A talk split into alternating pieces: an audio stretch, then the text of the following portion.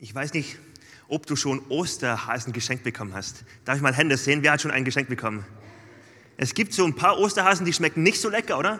Die verwendet man dann, um irgendwas, meine ich, um Schokolade zu schmelzen und dann Schokobananen zu machen. Aber es gibt manche Schokohasen, die sind richtig, richtig gut. Zum Beispiel der After Eight Schokohase. Kennt ihr den? Boah, ich liebe ihn. Oder von Kinderschokolade habe ich einen, kind, einen Schokohasen bekommen. Absolut lecker. After Eight, Kinderschokolade, das sind die zwei besten Hasen, die man jemandem schenken kann. Und wenn man sich mit dem Osterfest beschäftigt, muss man feststellen, man braucht ziemlich viel Glauben dafür, oder? Man braucht ziemlich viel Glauben, dass ein Osterhase gefeiert wird, ein Osterhase Eier legt. Und ich als Bayer bin naturverbunden. Ich bin auch naturverbunden aufgewachsen. Meine Oma hat Hühner. Und ich habe ganz schnell gelernt, nee, ein Hase legt keine Eier, ein Hase bringt auch keine Eier, ein Hase kommt auch nicht mit dem Rucksack. Und es ist ein schönes Märchen. Es ist ein schönes Märchen, aber dennoch akzeptiere ich den Hasen total gern, weil ich liebe ihn zu essen. Ich liebe es, wenn ich einen After Eight Schokohasen bekomme. Ich mag es total gern, denn ja, es schmeckt lecker. Es ist süß und es ist schön. Ein Osterhase ist cool, oder? Und es ist ein schönes Märchen. Und warum ich das heute so erzähle und darauf eingehen möchte, ist, weil ich glaube, dass es eine Gefahr ist, dass ganz oft das, was wir Ostern eigentlich feiern, die Auferstehung, ein bisschen ähnlich gesehen wird. So, es ist ja ganz schön, es ist schon gut, aber gleichzeitig, man kann nichts damit anfangen. Weihnachten, wenn wir das feiern, das kann man ganz einfach feiern. Jede, jeden Tag werden Tausende von Kindern geboren weltweit. Die Geburt ist etwas Selbstverständliches, etwas Natürliches, was wir vor Augen haben, wo wir irgendwas verbinden können mit. Aber mit einer Auferstehung, da gibt es keine Verbindung zu. Ein Toter steht auf. Der Tod ist besiegt. Er wird nie wieder sterben, nie wieder Krankheit haben. Der Tod ist besiegt. Wir können irgendwie keine Verbindung erschlagen. Und dann ist so schnell die Gefahr, dass man irgendwie denkt, ist doch zu schön, um wahr zu sein. Ja, richtig kann ich es nicht glauben. Und in der Süddeutschen Zeitung, ein Bayer liest auch Süddeutsche Zeitung, hat einer einen Bericht geschrieben, einen, einen kurzen Aussatz möchte ich da, Ausschnitt möchte ich kurz vorlesen. Da hat jemand das reflektiert, die Aussage, und hat gemeint, im Zentrum des Glaubensbekenntnisses steht, das in den christlichen Kirchen gesprochen wird, steht der Satz von der Auferstehung. Ich glaube an die Auferstehung der Toten und das ewige Leben. Wenn man den Satz wirklich ernst nimmt, dann dürfte es noch viel, sehr wenig, sehr viel weniger Gläubige als Kirchgänger geben. Viele Christen, wenn sie ganz ehrlich wären, müssten wohl eher sagen, ich zweifle an der Auferstehung der Toten und am ewigen Leben. Manche würden wohl auch gerne sagen, dass sie den Gedanken schön finden, aber dass sie Schwierigkeiten hätten, an diesen Gedanken zu glauben. Sie können nichts damit verbinden. Sie wissen irgendwie nicht, wie ist das gemeint mit der Auferstehung? Ist das wirklich oder ist das doch nur so ein schönes Märchen wie der Osterhase? Die Christen in Korinth waren genau vor der gleichen Frage. Wenn du auch heute die Frage hast, bist du überhaupt nicht neu damit unterwegs? Das gab es schon vor 2000 Jahren ganz früh in der Kirchengeschichte bei den ersten Christen in Korinth, dass sie die Frage hatten, wie ist das eigentlich gemeint? Ist das wirklich passiert? Ist es nicht wirklich passiert? Ist es irgendwie so, er lebt in unserem Herzen weiter ähm, und die Auferstehung ist irgendwie so gedanklich? Oder ist es wirklich was, ist er wirklich auferstanden? Und ganz viele haben daran gezweifelt und haben so richtig Unsicherheit gehabt. Und dann gibt Paulus ein Statement dazu. Und das Statement lese ich uns ganz, uns ganz kurz vor. In 1. Korinther, Kapitel 15, ab Vers 17. Da schreibt Paulus, und wenn Christus nicht auferstanden wäre, ist euer Glauben eine Illusion.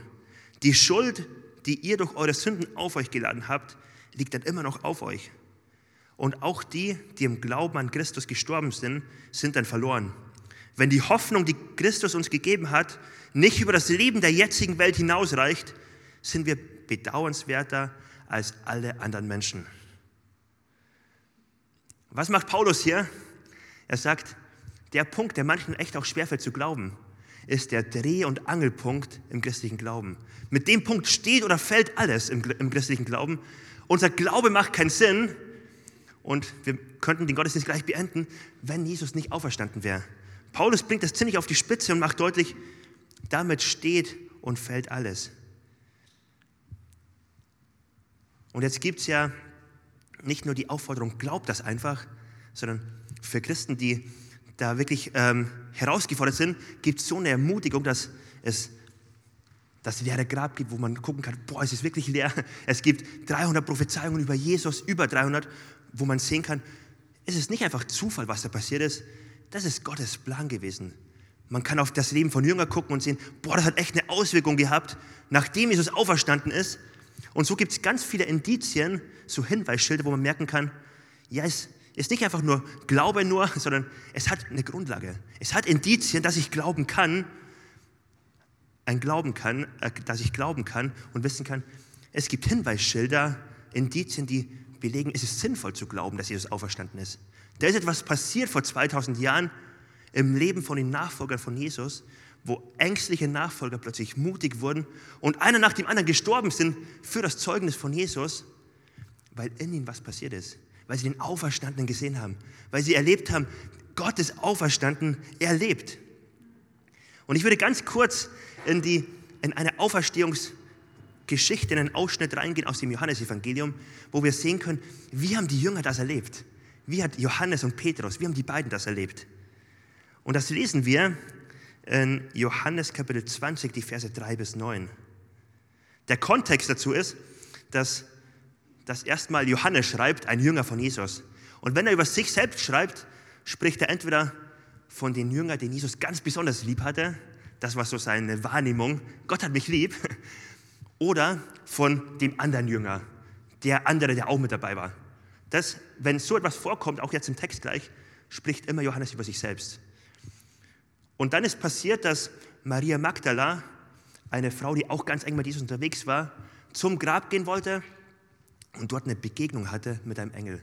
Dort eine Begegnung hatte mit dem leeren Grab und sie konnte das alles nicht einordnen und was macht sie? Sie läuft zurück und erzählt den Jüngern davon. Und in den Punkt steigen wir jetzt ein. Und dann lesen wir, nachdem sie gekommen ist und die Info gegeben hat, das Grab ist leer, irgendwas ist passiert, das kann ich nicht einordnen, es überfordert mich, aber guckt mal euch das an. Und dann lesen wir, sofort machten sich Petrus und der, der andere Jünger auf den Weg und gingen zum Grab hinaus. Die beiden liefen zusammen los, aber der andere Jünger war schneller als Petrus und erreichte das Grab als erster. Das ist der Vorteil, wenn man das Evangelium schreibt, dann kann man reinschreiben, wenn man schneller war. Ich war schneller als Petrus. Ich weiß nicht, ob das auch wichtig ist als theologische Aussage, aber Johannes war es wichtig festzuhalten. Ich war schneller. Und er erreichte das Grab als erster. Er beugte sich vor, um hineinzusehen und sah die Leinenbinden liegen. Aber er ging nicht hinein. Simon Petrus jedoch der inzwischen auch angekommen war, der jetzt auch langsam da war, ging in die Grabkammer hinein. Er sah die Leinenbinden da liegen und sah auch das Tuch, das man den Toten auf den Kopf gewickelt hatte. Es lag zusammengerollt an einer anderen Stelle, nicht bei den Binden. Jetzt ging auch der andere Jünger, der zuerst angekommen war, ins Grab hinein und sah alles. Und er glaubte. Nach der Schrift stand er fest, dass Jesus von den Toten auferstehen würde, aber das verstanden sie damals noch nicht. Was ist passiert? Sie sind beide zum Grab gelaufen. Johannes war wohlgemerkt schneller als Petrus. Und Johannes steht da und guckt in das Grab rein. Und er bleibt draußen stehen. Ich meine, ein Grab ist auch nicht so, dass man da unbedingt reingehen möchte, dass man es inspizieren möchte. Man möchte erstmal draußen stehen bleiben. Dann kommt aber Petrus und er läuft direkt rein. Und dann gucken sie sich ein bisschen um dreimal steht, sie haben sich etwas angesehen und dann endet es damit und Johannes glaubte. Sie haben da irgendwas gesehen, sie haben dort inspiziert und haben plötzlich gemerkt, wir wollen glauben. Oder Johannes sagt, ich glaube, ich glaube, dass Jesus auferstanden ist. Dreimal wird berichtet, er hat etwas gesehen. Und wenn wir das äh, in der deutschen Bibel angucken, steht einfach dreimal, sie sehen etwas. Im Griechischen ist ganz spannend, da wo die, der Text eigentlich geschrieben wurde von Johannes, da sind dreimal verschiedene Wörter für Sehen. Drei verschiedene Aspekte, die verschiedene Aspekte von Sehen deutlich machen sollen. Beim ersten Mal heißt es, sie laufen hin, Johannes läuft hin und guckt von außen rein. Das ist ein Sehen, was einfach wie ein Wahrnehmen ist. Also, ich sehe, das Haus ist groß. die Ampel ist grün, ich sehe das und jenes und ich nehme es einfach wahr. Ich registriere es. Und er steht vor dem Grab und registriert, der Grabstein ist wirklich weg. Das Grab ist wirklich leer. Da ist niemand da. Das zweite war dann von Petrus. Er geht hinein und er sieht sich das genau an. Das ist ein Aspekt, der da drin steckt von einem Detektiv. Er guckt sich das genau an und er guckt die Grabbinden an und die Leintücher und merkt, ah, okay, das ist eine zusammengerollt, das andere viermal gefaltet, liegt da genau daneben. Und er guckt sich das genau an und macht Notiz davon und registriert alles. Das so wie ein guter Detektiv nach Fußspuren und Fotos und alles Mögliche Ausschau hält. Und das dritte Mal sehen wir, Johannes kommt auch mit rein und er sieht und glaubt. Und hier steht ein Aspekt von Sehen, der meint, er sieht es wie Sherlock Holmes. Er sieht es und er reflektiert es. Er sieht es und er nimmt das, was er sieht und reflektiert es auf das, was Jesus gesagt hat. Er reflektiert es auf das, was Gott ihm versprochen hat, wovor, wo Jesus darauf hingewiesen hat, dass Jesus gesagt hat, guck mal, ich werde sterben und ich werde wieder auferstehen und ich werde den Tod besiegen und das Grab wird leer sein. Und Johannes sieht das und er bezieht es auf die Versprechen, die Gott ihm gegeben hat, die Jesus ihm gegeben hat und er realisiert plötzlich, alles, was Jesus angekündigt hat, seine Versprechen sind wahr. Er ist verlässlich.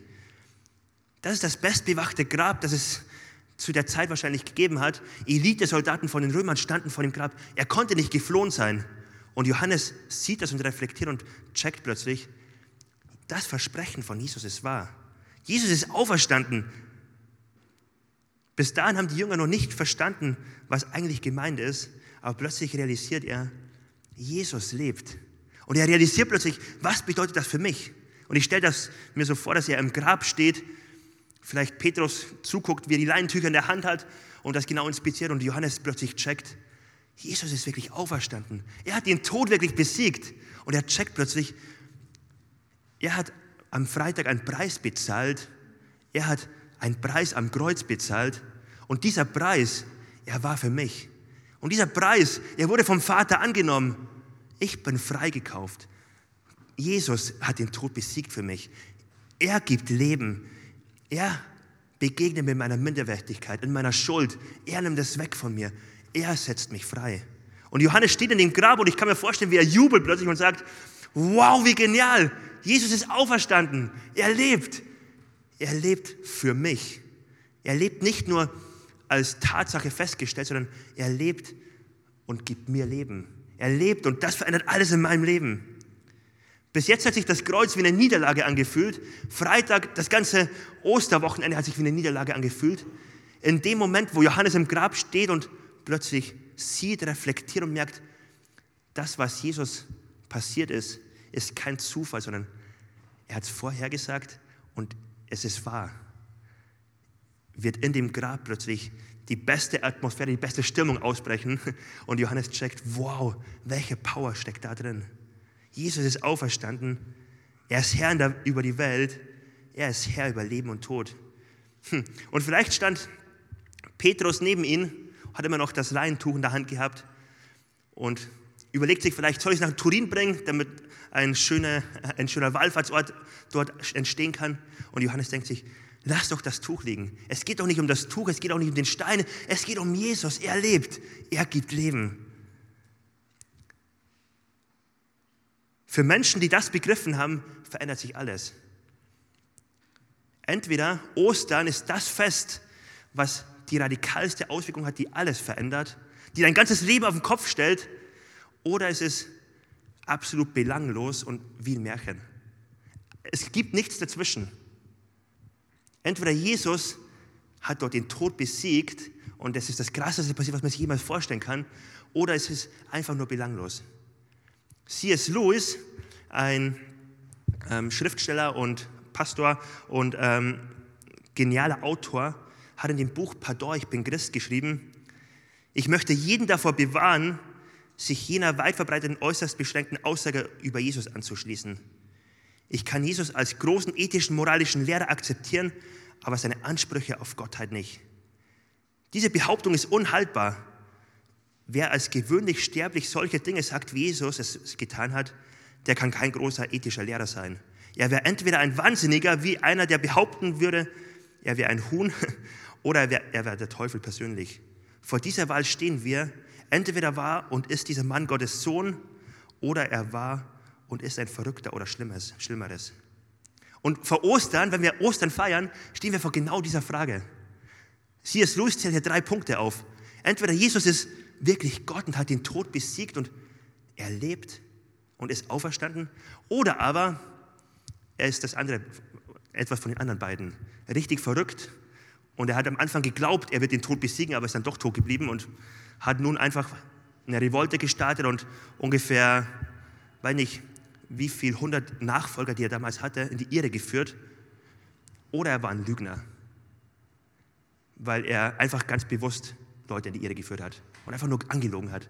Eins von den drei Sachen muss so sein, aber er kann nicht einfach ein guter Mensch gewesen sein, ein guter Lehrer und er war nicht die weiblich, die männliche Version von der Mutter Teresa, die einfach sagt, ähm, ich mache gute Sachen und ich diene Menschen. Jesus war mehr als ein moralisches Vorbild. Jesus ist nicht am Kreuz gestorben, dass wir heute sagen können, das hat er echt gut gemacht. Und so wie er Menschen gedient hat, wollen wir auch Menschen dienen, oder? Und so wie er Menschen mit Liebe begegnet ist, wollen wir es auch machen. Das ist alles gut und richtig, aber bei Jesus kommen wir zu dem Punkt, dass wir sagen und feststellen können, er ist wirklich Gott. Oder eins der anderen zwei Sachen. Aber Christen sind der festen Überzeugung, die Jesus kennengelernt haben, sein Wort ist wahr. Johannes steht im Grab und hat festgestellt, das, was er versprochen hat, ist wahr. Darauf können wir uns verlassen. Es ist also entweder völlig bedeutungslos oder unendlich bedeutend, aber keinesfalls halbwegs richtig. Und wenn du heute hier bist und du bist Christ und du glaubst an Jesus, dann möchte ich dich so fragen, welche Bedeutung hat es für dich? Denn es ist entweder absolut bedeutungslos oder es verändert alles in deinem Leben. Es ist das, was so bedeutungsvoll ist, dass es jeden Tag prägen sollte, jeden Moment in deinem Leben prägen sollte, jeden Umgang mit Sorgen und Herausforderungen prägen sollte. Diese Auferstehungshoffnung, die es uns gibt, sollte die größte Bedeutung werden in deinem Leben, wenn sie wahr ist.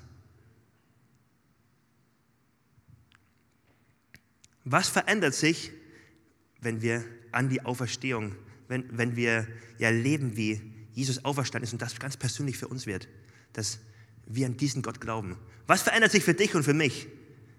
Wenn Jesus wirklich auferstanden ist, wenn er lebt, den Tod besiegt hat, dann haben wir wirklich Hoffnung, die unzerstörbar ist, weil sie über das Leben hinausgeht. In Römer 8, Vers 35 bis 39 lesen wir eine Konsequenz von dem. Was kann uns noch von, der, von Christus und seiner Liebe trennen?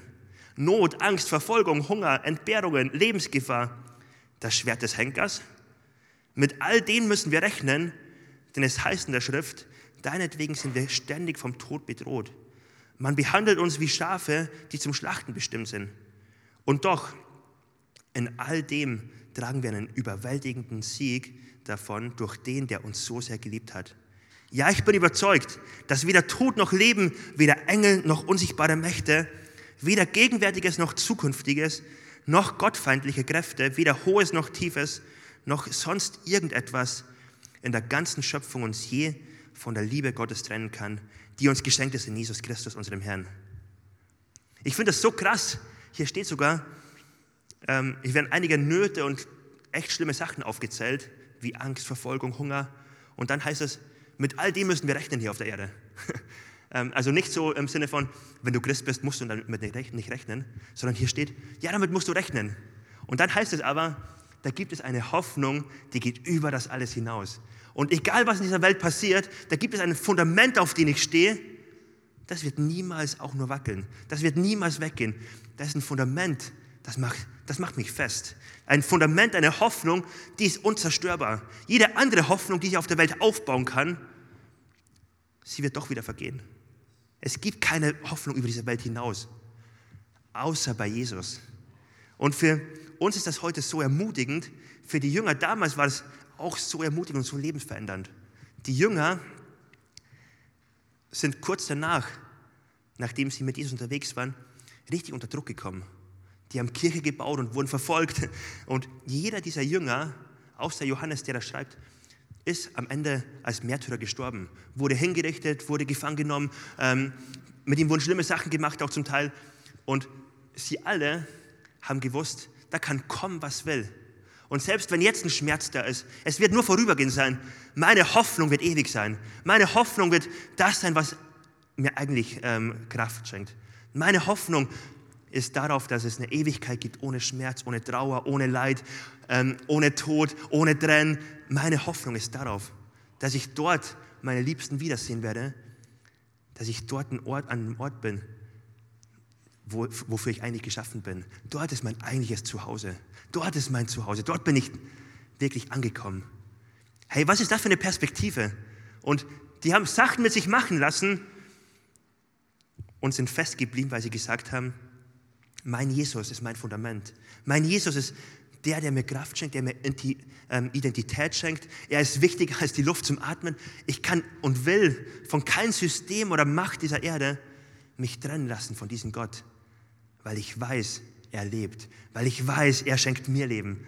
Wie stark ist diese Aussage? Wie stark ist diese Aussage auch in der heutigen Zeit? Ich lade uns ein, dass wir diese Auferstehungshoffnung, diese Hoffnung, die Gott uns gibt, ganz neu auch in der heutigen Zeit ähm, für uns wahrnehmen und diese Perspektive einnehmen. Dass wir Geschehnisse, die in der Welt passieren, aus dieser Perspektive betrachten können. Christen müssten nicht in Verzweiflung geraten, müssten nicht in Hoffnungslosigkeit geraten. Und selbst ähm, unter einem richtig schlechten Regime im Dritten Reich war Dietrich Bonhoeffer eingeschlossen in der Todeszelle und sagt den Satz, wer Ostern kennt, kann nicht verzweifeln. Wer Ostern kennt, wer die Auferstehungshoffnung von Jesus kennt, wie könnte ich verzweifeln? Und das sagt Dietrich Bonhoeffer, nachdem er, wo er dann kurz danach umgebracht wird. Wie genial ist diese Hoffnung, die Gott uns gibt. Wie stark das Fundament, unzerstörbar. Ich glaube, es muss so manchmal Momente geben, wo wir einfach mal kurz Pause machen, so Pausenknopf drücken, kurz innegehen und das bisschen auf die Zunge zergehen lassen. Was kann mich, mir eigentlich noch was anhaben? Und dann so die Frage stellen, wie kann es sein, dass ich dennoch in der Woche manchmal so krass in Sorgen und Ängsten und was auch immer ähm, involviert werde und sich neu dafür entscheiden, ich will die richtige Perspektive einnehmen. Ich will auf diese Welt mit der richtigen Perspektive ähm, drauf gucken. Wer die Auferstehungshoffnung kennt, hat Ewigkeitsperspektive, hat eine Hoffnung, die unzerstörbar ist. Was ist der zweite Punkt? Wenn Jesus wirklich auferstanden ist, wenn er lebt und der Tod besiegt ist, dann haben wir eine Hoffnung für dieses Leben und in diesem Leben. Dann hast du eine Hoffnung im Hier und Jetzt. Und jetzt kenne ich dich nicht, aus welchem Umstand du kommst, was gerade deine Herausforderungen sind, aber es ist doch so wertvoll, jetzt zu wissen, es gibt Hoffnung für dich.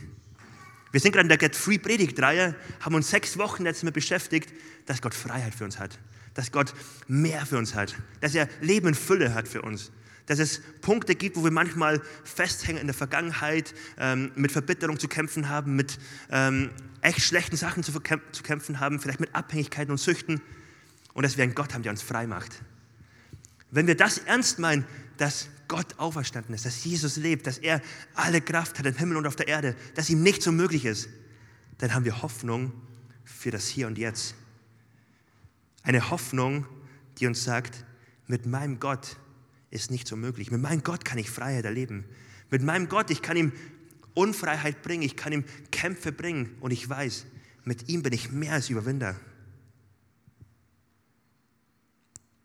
Wenn ich weiß, mein Gott ist auferstanden und er lebt, dann weiß ich, das Beste liegt noch vor uns. Das Beste liegt noch vor mir. Gott kann so viel Gutes in meinem Leben wirken. Und das liebe ich so an Kirche, an Credo-Kirche. Hey, wir sind gemeinsam unterwegs nicht im Sinne von, lass uns das bewachen, was wir haben, denn das Beste war schon das müssen wir jetzt bewachen. Oder ähm, lass uns irgendwie durchkämpfen durchs Leben. Oder komm, gemeinsam schaffen wir es und ähm, wir werden schon irgendwie durchkommen. Hey, das ist nicht Credo-Kirche. Wie stark ist das, dass wir Menschen sein können, die zusammen sind und sagen, wir folgen dem Auferstandenen. Wir folgen dem König, der lebt.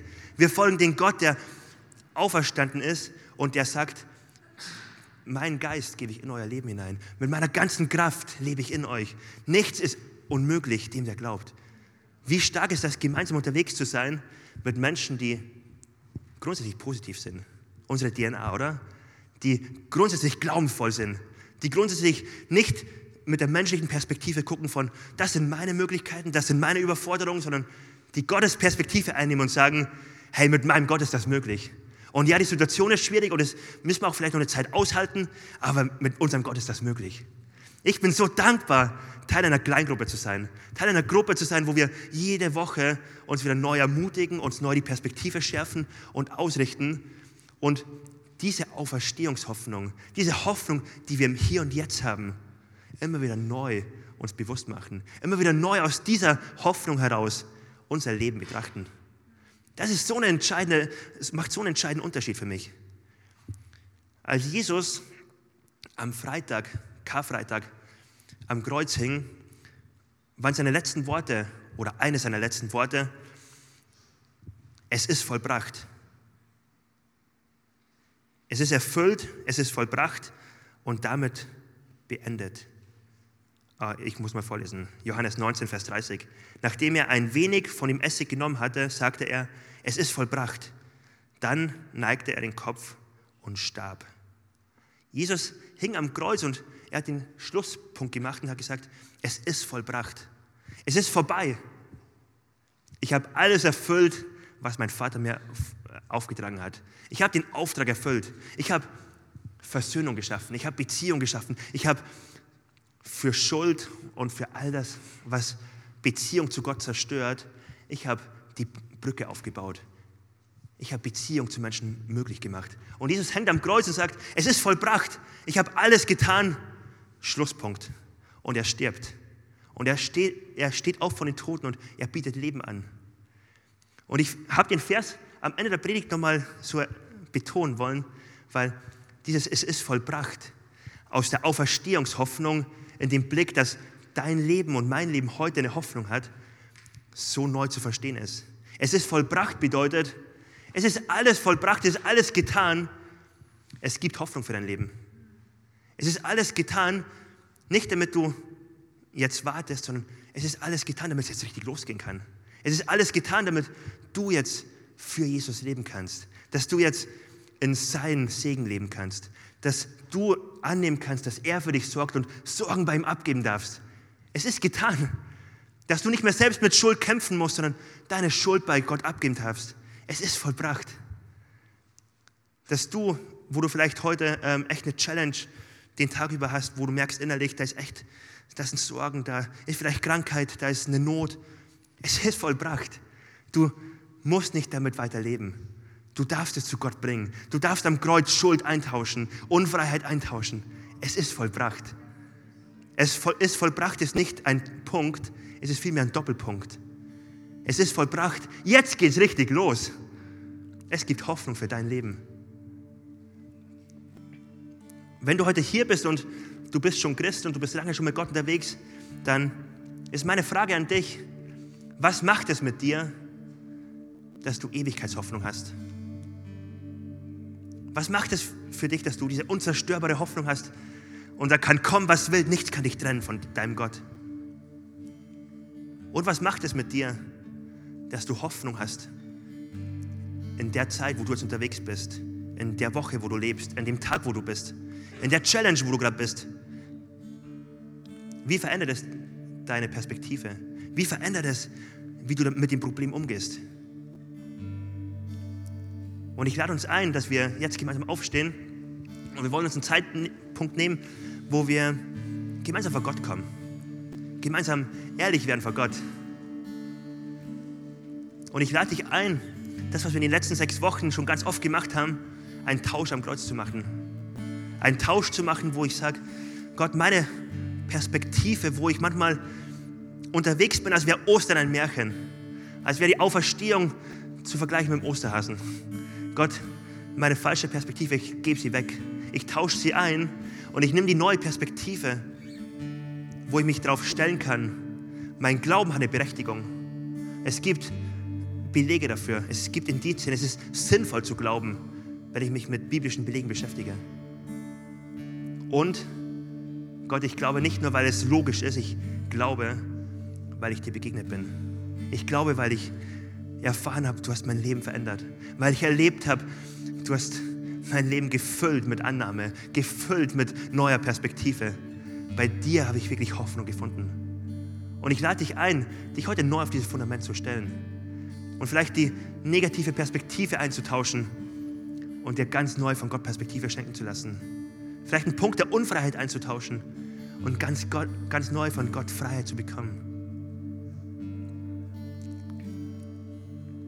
Was war das Motiv von Jesus?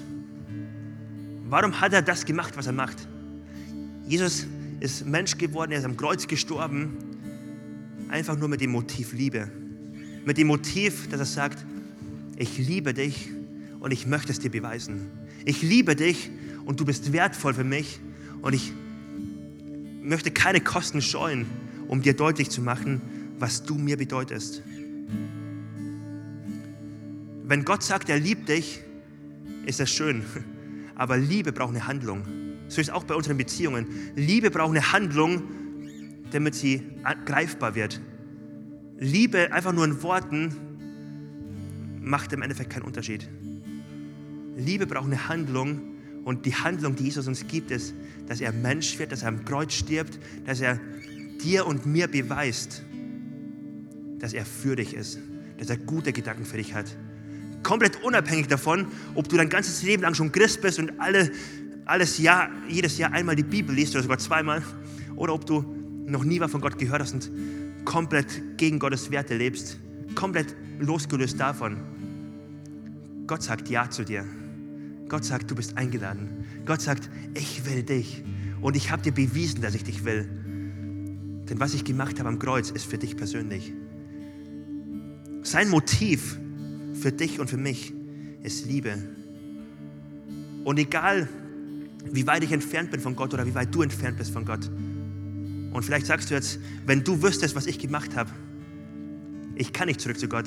Egal, wie weit ich entfernt bin von Gott, das, was er getan hat, reicht. Das, was Jesus bezahlt hat, ist der Preis, der mehr als genug ist.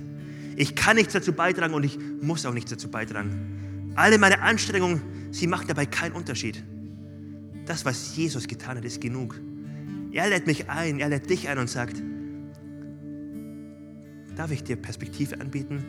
Darf ich dir Hoffnung anbieten? Darf dieses Auferstehungsfest von Ostern dein persönliches Auferstehungsfest werden? Ich lade uns ein, dass wir alle für einen kurzen Moment die Augen schließen. Wir wollen einen kurzen Moment haben, wo wir ganz persönlich vor Gott werden können. Wo jeder von uns einfach ehrlich werden kann. Und ich lade dich kurz ein, die Frage dir zu stellen. Wo stehe ich in Beziehung zu Gott?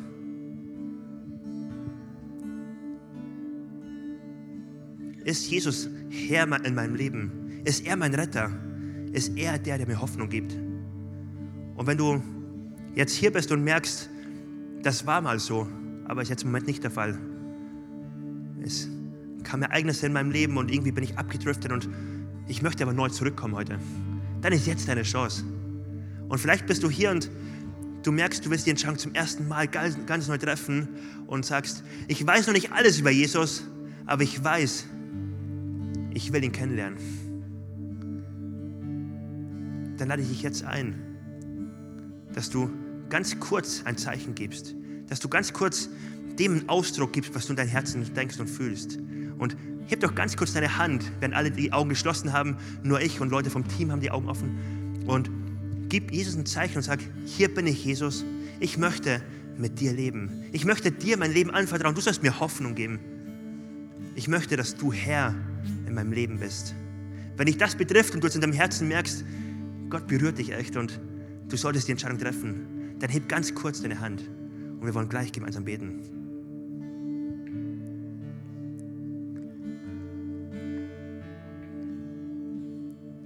Ich habe jetzt keine Hand gesehen, aber dennoch wollen wir gemeinsam beten. Wir wollen gemeinsam beten, weil dieses Gebet so ein Fundament ist, wo wir uns immer wieder neu erinnern wollen.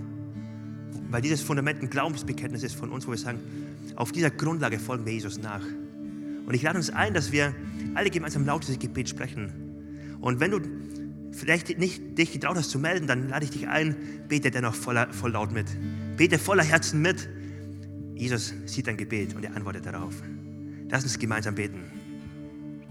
Jesus, ich weiß, dass du mich liebst.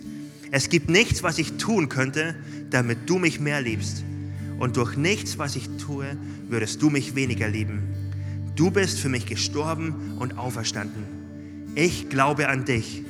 Du bist mein Gott, mein Retter und mein Herr. Bitte schenke mir die Vergebung meiner Schuld.